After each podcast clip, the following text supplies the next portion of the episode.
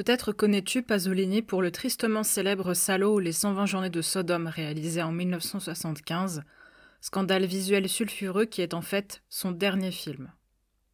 Peut-être as-tu vu plutôt L'Évangile selon saint Matthieu, réalisé en 1964, considéré comme l'un des diamants bruts de sa carrière cinématographique, à tel point que le procès intenté à Pasolini pour le tournage de la Ricotta en 63 sera interrompu parce que l'Évangile est sélectionné pour représenter l'Italie au Festival de Venise, où il remporte le Lion d'argent. Peut-être sais-tu simplement que Pasolini a connu une carrière jalonnée de scandales politiques et religieux, qui se termine par un tragique assassinat en novembre 1975, une vingtaine de jours avant la première mondiale de Salo, au Festival du film de Paris. Pasolini fait partie de ces réalisateurs dits complexes, ce qui est un mot un peu facile pour dire que personne comprend comment ça marche. Il faut dire que commencer à découvrir un réalisateur ou une réalisatrice en commençant par son dernier film, c'est un peu comme débuter un jeu sur console au niveau difficile alors qu'on n'a jamais tenu une manette de sa vie. Ce n'est pas très constructif. Quand on s'attaque à un réalisateur ou une réalisatrice dit complexe, je pars du principe qu'il faut commencer par le début. Pasolini a une courte et intense carrière qui s'étend de 1961 à 1975.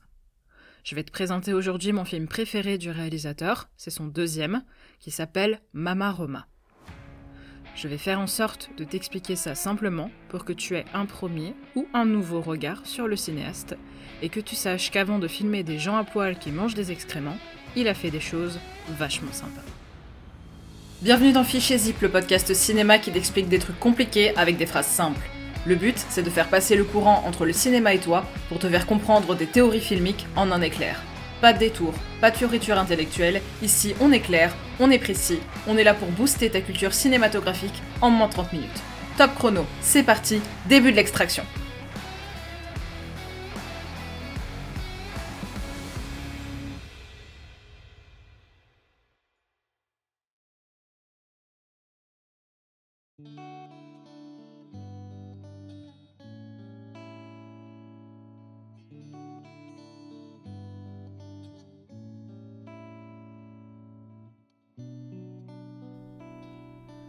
Mama Roma est considéré comme le volet central d'une trilogie romaine, et il est encadré donc d'Akaton, son premier film, et La Ricotta, son troisième film, qui est en fait un petit sketch introduit dans un autre film qui s'appelle Logobag. Je vais laisser ce petit troisième de côté aujourd'hui et expliquer comment, avec son premier puis son deuxième film, Pasolini va se servir du cinéma comme d'un laboratoire pour mettre à exécution sa vision, construite à partir de son expérience de poètes, de romanciers et d'amateurs d'art pictural pour créer sa propre grammaire cinématographique. Cette dernière est certes issue du néoréalisme que j'ai déjà évoqué, mais elle va en fait plus loin. Elle développe des choix particuliers, comme l'exploitation du visage comme une galerie de portraits, une évolution depuis le langage des mots vers celui de l'image, par des jeux de lumière et de contraste qui vont jusque dans la matérialité de la pellicule, et enfin une expérimentation du montage par l'analyse de l'un des motifs favoris du réalisateur, celui de la marche. Comme Akaton avant lui, Mama Roma porte le nom de sa protagoniste principale, interprétée par Anna Magnani, muse du réalisateur néo-réaliste Roberto Rossellini, qui a marqué le monde entier dans Rome ville ouverte en 1945. Mama Roma raconte l'histoire d'un proxénète, Carmine, qui en se mariant libère Mama Roma de ses obligations de prostituée. Mama Roma décide donc de retrouver son fils, Ettore, et de se donner une seconde chance en reconstruisant sa vie dans un quartier plus respectable de Rome. Elle va à l'église le dimanche, elle fréquente les bonnes familles, son fils trouve un travail, et là, c'est le drame. Carmine revient et réemploie Mama Roma sur le trottoir. On va retrouver dans ce film des thématiques chères au début de la carrière de Pasolini, qui sont les petites gens, les moins que rien, qui n'ont pas grand-chose, ou la prostitution. C'est le développement de trajectoires de rédemption, presque mystiques, de rapports de force entre un personnage féminin pur et combatif et un personnage masculin sacrifié. Tout ça prend place dans une ville en général crasseuse avec des bâtiments immenses qui semblent vouloir avaler les personnages, sans oublier bien sûr les grands terrains vagues entourés d'immeubles décrépits où errent malfrats et autres bandits. Mais la chose qui va frapper dans le traitement des personnages pasoliniens, c'est l'exploration d'un élément particulier de leur corps qui est le premier élément sur lequel je vais m'appuyer, c'est le visage. On retrouve dans Mama Roma trois visages que l'on connaît déjà si on a un petit peu l'habitude du cinéma italien. Carmine est interprétée par Franco Citti, qui interprétait déjà Akaton dans le précédent film de Pasolini et joue dans plusieurs autres films du cinéaste par la suite. Le personnage de Bruna est interprété par Silvana Corsini, qui dans Akaton joue Maddalena et qui par la suite a une carrière cinématographique plutôt discrète. Enfin, Anna Magnani travaille pour la première fois avec Pasolini dans la dernière partie de sa carrière d'actrice commencée en 1928. Mama Roma est considérée comme son dernier grand rôle avant son décès, 11 ans plus tard. Mama Roma Anna Magnani, c'est donc le visage du film Mama Roma. C'est le visage de la ville de Rome. Dans son Fellini Roma en 72, Fellini l'a décrit comme le symbole de la ville de Rome. Une Rome louve et vestale, noble et pouilleuse, sombre et burlesque. Avant 1941, Magnani enchaîne surtout les œuvres de théâtre, de radio et de cabaret, jusqu'à jouer dans Mademoiselle Venerdì de Vittorio De Sica. Vous le connaissez peut-être, c'est lui qui a réalisé Le voleur de bicyclette. C'est l'après-guerre qui donnera à Anna Magnani ses lettres de noblesse, et au sein des œuvres de laquelle elle s'élèvera comme modèle de la plupart des actrices italiennes. C'est Pasolini qui vient la trouver car il cherche une femme pour donner corps à ce qu'il appelle l'ambiguïté d'une vie sous-prolétaire avec une superstructure petite bourgeoise. Tout un programme. On s'éloigne ici du néoréalisme de De Sica et Rossellini pour aller vers ce côté antisocial qui va caractériser la grande mutation des années 70 et dont son dernier film sera un véritable témoin. Anna Magnani accepte car elle a beaucoup aimé Akaton. Si au début les deux artistes ne s'entendront pas forcément très bien, ils vont finir par se mettre d'accord sur une manière de travailler pour composer ensemble. Magnani deviendra ensuite un solide appui pour Pasolini, y compris durant les différents scandales dont il sera accablé par la suite. Dans Mama Roma, Pasolini va continuer à travailler sur la manière très particulière dont il filme les visages. C'est un cinéaste qui a tendance à choisir des acteurs et des actrices parce qu'ils dégagent une aura particulière, presque picturale, comme s'ils étaient sortis d'un tableau, notamment au niveau des expressions et du regard. Akaton et Mama Roma constituent les deux terrains d'expérimentation du cinéaste à ce titre. On remarquera la manière dont Pasolini va cadrer chacun de ses personnages, même les plus secondaires, en plan rapproché épaules un peu plus long, comme un regard que l'on poserait sur quelqu'un naturellement pour en tirer le portrait. Cette galerie de portraits, il va la constituer tout au long de sa filmographie et développer la manière dont il va cadrer les visages. C'est vraiment dans Théorème, en 68, que ce travail des visages sculptés par le cadrage et la lumière, comme autant de bustes dans un musée que l'on visiterait, apparaît dans son expression la plus forte. Bon, Théorème ne fait pas partie des plus accessibles, donc avant d'aller dans le grand bain, on va se mouiller tranquille si tu veux bien. Ces visages, si tu veux, sont flottants, comme désolidarisés de leur corps. Ça intéresse beaucoup Pasolini et ça va influencer clairement la manière dont les plans vont se succéder à l'écran. C'est le regard de chaque personnage qui est intéressant et qui dirige la trajectoire des images au-delà de leur évidente construction plastique et du charisme qu'elles soulignent. Ainsi, chaque personnage va disposer de sa singularité et attirer l'attention sur une situation ou une émotion qui n'aurait peut-être été qu'un détail autrement. Pourtant, parfois, les personnages vont s'assimiler les uns aux autres et s'agglomérer entre eux, dans l'image qu'ils renvoient et dans leur comportement. Je m'explique. C'est le cas tout simplement d'Ettore, le fils de Mama Roma et de sa mère.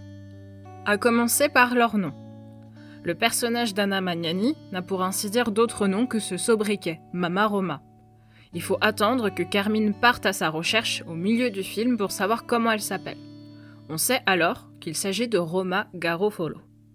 Garofolo, c'est le nom de famille d'Ettore, le personnage, et d'Ettore, l'acteur qui l'interprète. On va donc avoir un nom d'acteur qui fusionne avec un nom de personnage, qui va lui aussi fusionner avec un autre personnage. Et cette fusion va se poursuivre à l'image pour créer peu à peu par le montage une espèce de chimère à double visage. On le voit notamment lorsque Mama Roma ramène son fils à l'appartement qu'elle occupe. À ce stade du film, Mama Roma habite encore dans cette grande cité austère faite d'immenses immeubles, et au lieu de simplement nous la montrer en plan d'ensemble fixe au début de la séquence, elle va nous apparaître en travelling avant, c'est-à-dire que la caméra va avancer. Ça signifie qu'on va pénétrer les lieux de manière narrative. On va pénétrer dans les lieux en même temps que le personnage. C'est Mama Roma qui présente à son fils, qui nous présente à nous spectateurs et spectatrices, par le biais de son regard, le lieu où elle vit. À son visage de femme se substitue un autre visage, celui de l'espace qu'elle occupe, et qui nous apparaît ici en contre-plongée. C'est-à-dire que la caméra va lever la tête, et ça va donner une impression de maximisation de l'immensité de ce qui se trouve en face de nous. Cette arrivée, c'est une toute petite minute de film. Et pourtant, déjà, il va y avoir une rupture très intéressante qui va provoquer cette agglomération dont je parlais. Les deux personnages, Mama Roma et Ettore, vont rentrer dans l'immeuble par la cage d'escalier. Et ils vont rencontrer des voisins qui sont assis sur les marches, et ils leur passent devant sans leur adresser la parole. Mama Roma, qui parlait énormément dans la scène précédente, soudainement se tait. L'espace s'est rétracté autour des personnages. Il devient beaucoup plus sombre aussi, alors que dehors il faisait grand beau. Et si on regarde cette partie du film sans savoir l'histoire, on voit sans problème un jeune homme tout à fait normal suivre une travailleuse du sexe dans son appartement pour s'offrir ses services. Il y a ici, clairement, un message incestueux, qui est un peu subtil et qui se prolonge dans la séquence avec une espèce de récit de, de rêve et de fantasme. La relation érotique chez Pasolini n'est pas aussi prononcée dans ses débuts qu'elle le sera par la suite dans Théorème par exemple ou évidemment dans Salo ou les 120 journées de Sodome. Avant de passer par les corps, cette relation passe par les visages et surtout par les regards. Dans cette séquence, ce sont des regards à la fois pleins de nonchalance mais aussi pleins de curiosité et enfin pleins d'une forme de reconnaissance. Pas la gratitude, mais le fait de reconnaître quelqu'un. Cette reconnaissance qui dit Tu es comme nous, tu deviendras comme nous. Cette reconnaissance des personnages masculins assis dans les escaliers, qui vont regarder Etor et qui vont instaurer cette frontière très fine, par leur regard, entre la relation maternelle, s'ils ont compris que c'était le fils de Mama Roma, et cette relation charnelle, s'ils pensent que c'est simplement un client de Mama Roma. Ces personnages, on ne nous les présente pas. Mama Roma fait simplement un commentaire sur le fait qu'ils sont une mauvaise fréquentation, que ce sont des vauriens, et qu'Ettore doit éviter leur compagnie. Mais l'œil de la caméra, lui, va s'attarder sur eux. Par un travelling latéral, donc ça veut dire que la caméra bouge sur le côté, il va nous présenter chacun de ces visages banaux, un par un, de voisins que l'on croise dans les escaliers. Et ce geste cinématographique préfigure l'une des règles de la poésie de Pasolini, de son langage, cette volonté de faire exister chaque singularité dans sa banalité, chaque visage, même secondaire, même éphémère, dans l'importance de son regard. Si je dis poésie de Pasolini, c'est pas pour faire du charme avec une figure de style, mais bien parce que le premier sentier du langage de Pasolini, c'est celui des mots, c'est celui de la poésie. C'est un dialecte qui le pousse vers elle, un nouveau langage. En fait, au milieu des années 1920, Pasolini a 3 ans, sa famille déménage à Casarsa della Delizia, dans le nord-est de l'Italie, dans la région de Frioul-Vénétie julienne, dont est originaire sa mère et où sa dépouille sera par ailleurs inhumée en 75. Quand il n'est pas à la fac, où il étudie l'art et la littérature qui sont alors cernés par le fascisme qui contrôle toutes les transmissions du savoir, il y passe ses vacances, et notamment ses étés, à apprendre le dialecte de la vallée qui est traversée par le fleuve Tagliamento. Il discute avec les paysans durant ses balades en vélo. Et c'est ainsi que la toute première œuvre créatrice de Pasolini, c'est en 1940, c'est Poésie à Casarsa. C'est un recueil de poèmes en dialecte, le frioulan. Et cette œuvre possède un double message, à la fois la volonté de communiquer autrement face au fascisme qui surveille tout et tout le monde, et celle de s'intéresser à la réalité de cette Italie paysanne qui n'a rien, qui n'aura jamais rien, et qui guette du fin fond de l'échelle sociale la bourgeoisie consumériste qui est juchée, elle, tout en haut de ces immeubles impossiblement hauts. Ce processus de création va se prolonger jusqu'au début des années 1950. Malheureusement, Pasolini, alors enseignant à l'université de Valvasone, et fervent militant du Parti communiste, voit éclater des scandales d'obscénité et de détournement de mineurs sur son compte. Ses adversaires politiques, très contents de la situation, vont en profiter pour accumuler les charges contre lui. Rapidement, Pasolini est alors expulsé du Parti communiste et il est contraint à s'exiler. Il part de sa région du Frioul, il arrive à Rome et il y rencontre un certain Sergio Citti. C'est le frère de Franco Citti, celui qui joue Acaton et Carmine. Le monde est petit. Ce Sergio Citti va devenir son dictionnaire vivant du dialecte romain. Avant d'être le scénariste d'Acaton, où il fera d'ailleurs une courte apparition, et de Mama Roma, Sergio Cetti va contribuer au processus créatif de Pasolini dans le second domaine exploré par celui qui n'est pas encore cinéaste, c'est le roman. De poète, Pasolini devient donc romancier. Et avec l'aide de Sergio Cetti, il va écrire deux romans sur la ville de Rome, Ragazzi di Vita, Les Ragazzi, qui est traduit et publié en France en 2005, et Una vita violentia, Une vie violente, qui a été réédité en 2019. Le matériau littéraire de ces deux œuvres va largement servir à la conception du scénario de Mama Roma. Les ragazzi racontent l'histoire d'une bande de voyous qui sont très clairement inspirés de ceux de Mama Roma, tandis qu'une vie violente, outre le thème de la violence, laisse déjà entrevoir l'une des préoccupations essentielles de Pasolini, le prolétariat et la corruption. Pasolini va remporter un certain succès en littérature. On va lui prêter même déjà des qualités de rédaction cinématographique propres au scénario. Il en écrit d'ailleurs plusieurs, mais il commence à se lasser un peu de ses explorations et expériences littéraires. D'ailleurs, si ça t'intéresse, la plupart sont aujourd'hui traduites en français et trouvables assez facilement. Quand Pasolini se met au cinéma au début des années 60, il n'a aucune connaissance technique. Genre, aucune. C'est le youtubeur qui fait des vidéos dans sa chambre avec son téléphone en termes de technicité, tu vois. Il a vu des films, bien sûr, mais il n'a pas de formation spécifique sur le cinéma à ce moment-là. Et son expérience se limite à l'écriture de scénarii. Fellini lui donne les moyens de réaliser deux scènes d'Acaton, et quand il est au courant du délire, il a un peu la trouille pour sa carrière, alors il s'en va. Un homme charmant. Par contre, les photos du tournage se baladent et elles attirent l'œil d'Alfredo Bini, qui sera par la suite le producteur de la quasi-totalité des films du cinéaste. Pasolini, donc, n'a aucune formation cinématographique. Par contre, il sait très bien ce qu'il veut. Quand il arrive sur son premier tournage, il fait comme nous quand on va chez le coiffeur, il a des modèles en tête. Il présente à son chef opérateur, Tonino Delicoli, deux exemples, deux inspirations de ce qu'il souhaite, et pas des moindres, Les Feux de la Rampe de Charles Chaplin et La Passion de Jeanne d'Arc de Karl Theodor Dreyer. Sa volonté est simple, il veut une image très pure, très blanche, comme si la pellicule avait été brûlée au soleil. Donc Delicoli va utiliser un ensemble de procédés techniques. Premièrement, il va tourner avec une pellicule extrêmement sensible, et ensuite le travail va se faire en post-production avec une application de filtre pour intensifier les blancs. Ouais, parce qu'à l'époque on n'avait pas Instagram, mais Delicoli aurait adoré Instagram, je pense. Dans Mama Roma, la même technique est utilisée, mais pas pour tout le film. Dans certains plans, au contraire, c'est pas les blancs, mais c'est les noirs qui vont être accentués et qui vont donner à l'étalonnage des contrastes très très prononcés, notamment dans les scènes urbaines de nuit, qui sont le théâtre du jeu du personnage d'Anna Magnani. Le dernier motif de Pasolini qui m'intéresse, c'est celui de la marche, et la manière dont les scènes de marche vont être montées pour justement démonter, paradoxalement, la dynamique du récit. Je l'ai dit précédemment, le roman de Pasolini, Les Ragazzi, raconte une errance, et c'est cette errance qui va caractériser principalement les deux premiers films du cinéaste que j'ai évoqués dans cet épisode. La marche d'un personnage peut signifier plusieurs choses, et la filmer est une décision artistique qu'il ne faut pas négliger. Elle peut représenter simplement la manière de relier une action à une autre pour atteindre un autre lieu du récit. Elle peut montrer qu'un personnage en suit un autre, le prend en filature par exemple. Ou il peut s'agir aussi d'une promenade rêveuse, ou même d'une visite. Il y a la marche par choix et il y a la marche quand on n'a pas le choix. D'une forme de flânerie, on peut ainsi passer très vite à l'errance. Les scènes de marche sont nombreuses dans les deux premiers films de Pasolini.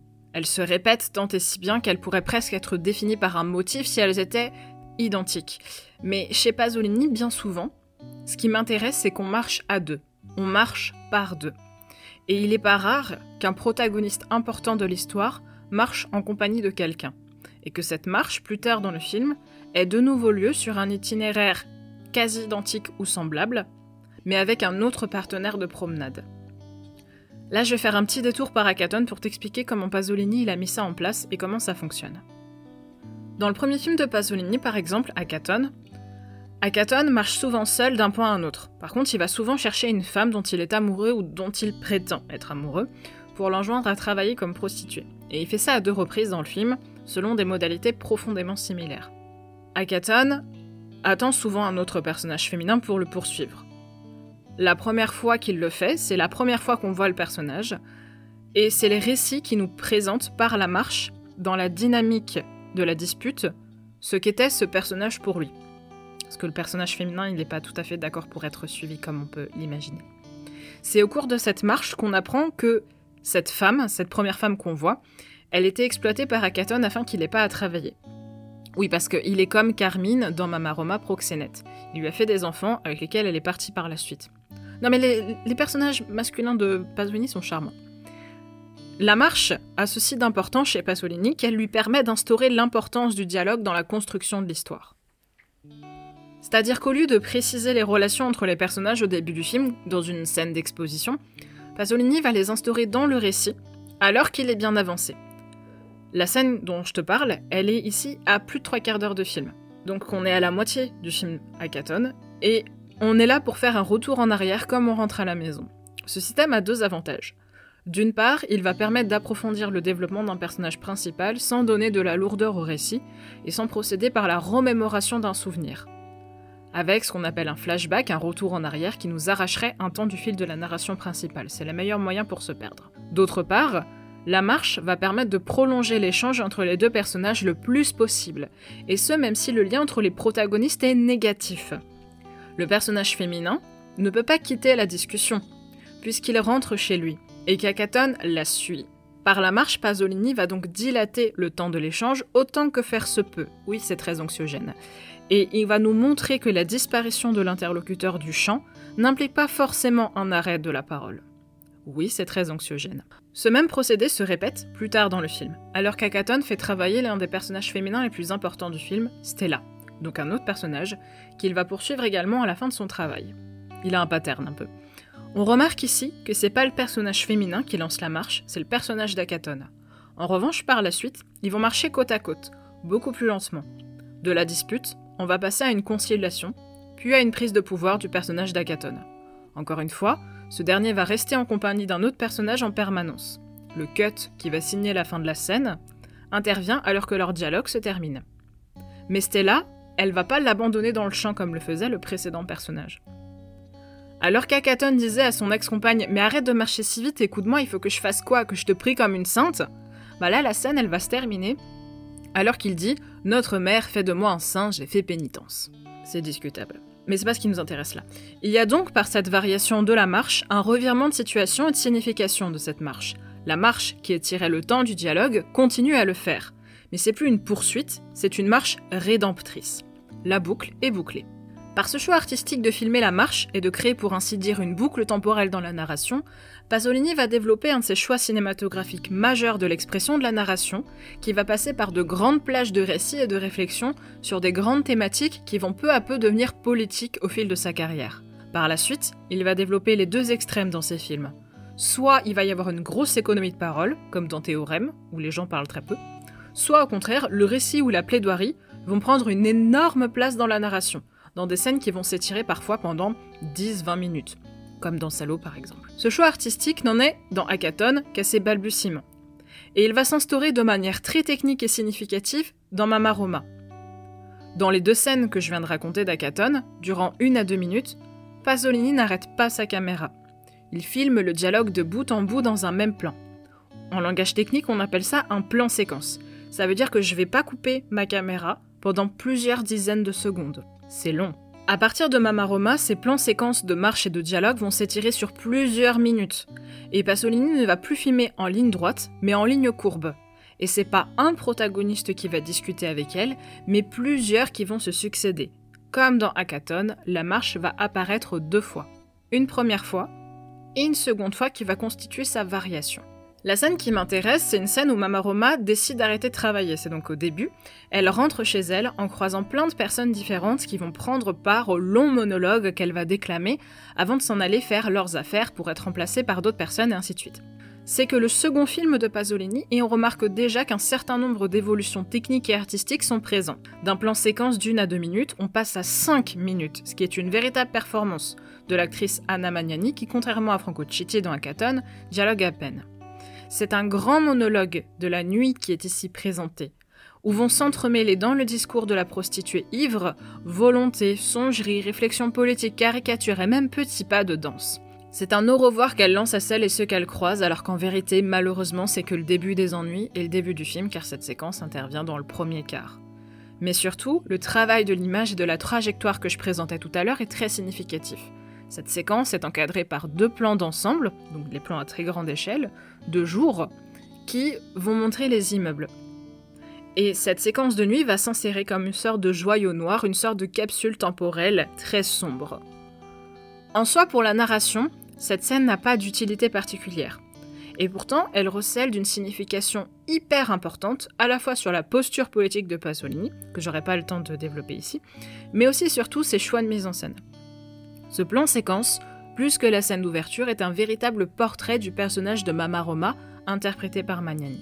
Ici, je quitte la marche de jour dans Hackathon avec le personnage de Stella, qui veut dire étoile, et je suis désormais dans l'obscurité de la nuit, ce négatif de ces plans de béton abrutis de soleil, avec ce personnage de Mama Roma qui pourtant l'illumine, malgré le fait que son costume noir confonde son corps avec le reste du champ pour que l'obscurité l'avale. Il ne reste plus derrière elle que les lampadaires qui fourmillent en arrière-plan comme une nuée de petites lucioles qui suivent la luciole mère, la luciole reine. De l'étoile, nous sommes passés à la luciole. De l'étoile qui marche en ligne droite sous le soleil brûlant, on passe à la luciole qui mène une véritable ronde, avec plusieurs personnages qui se succèdent, comme si elle prenait part à un bal de la nuit où elle enchaînerait les partenaires de discussion et de danse qui sont autant de partenaires sensuels ici subtilement suggérés. Et avec ça, une représentation de Rome. Ce que Pasolini montre ici, avec cette première des deux scènes, c'est que Anna Magnani est la ville. Elle représente cette ville. Elle a toute une ville dans sa gorge, dans son rire plus grand que le monde. Elle a toute une ville au creux de son ventre, au sens de la prostituée comme au sens du fils qu'elle a enfanté, et de la ville qu'elle traverse et qu'elle regarde et sur laquelle elle pose son ironique jugement, tout en reliant les personnages les uns aux autres comme un fil qui serpente entre les lampadaires. Le film commence par elle, et se termine par elle. Il commence par un plan sur ses jambes, sur les jambes de cette femme qui marche, et se termine par un plan sur son buste, de femme qui s'est immobilisée. Mama Roma est le fil qui relie les parties du corps, les unes aux autres, les parties du film, les unes aux autres.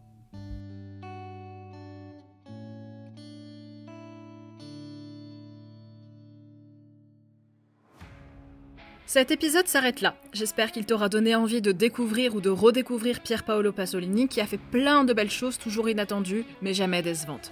C'est un réalisateur que j'aime beaucoup, donc j'aurai l'occasion de parcourir sa filmographie à travers les épisodes. N'hésite pas à me dire sur les réseaux sociaux quel est ton préféré du réalisateur. Je verrai ce que je peux faire. J'espère que ce petit condensé sur Mama Roma et Akaton t'aura plu. Si t'as aimé cet épisode, n'hésite pas à partager autour de toi. Merci de ton écoute et à la prochaine pour une nouvelle théorie passionnante à décompresser.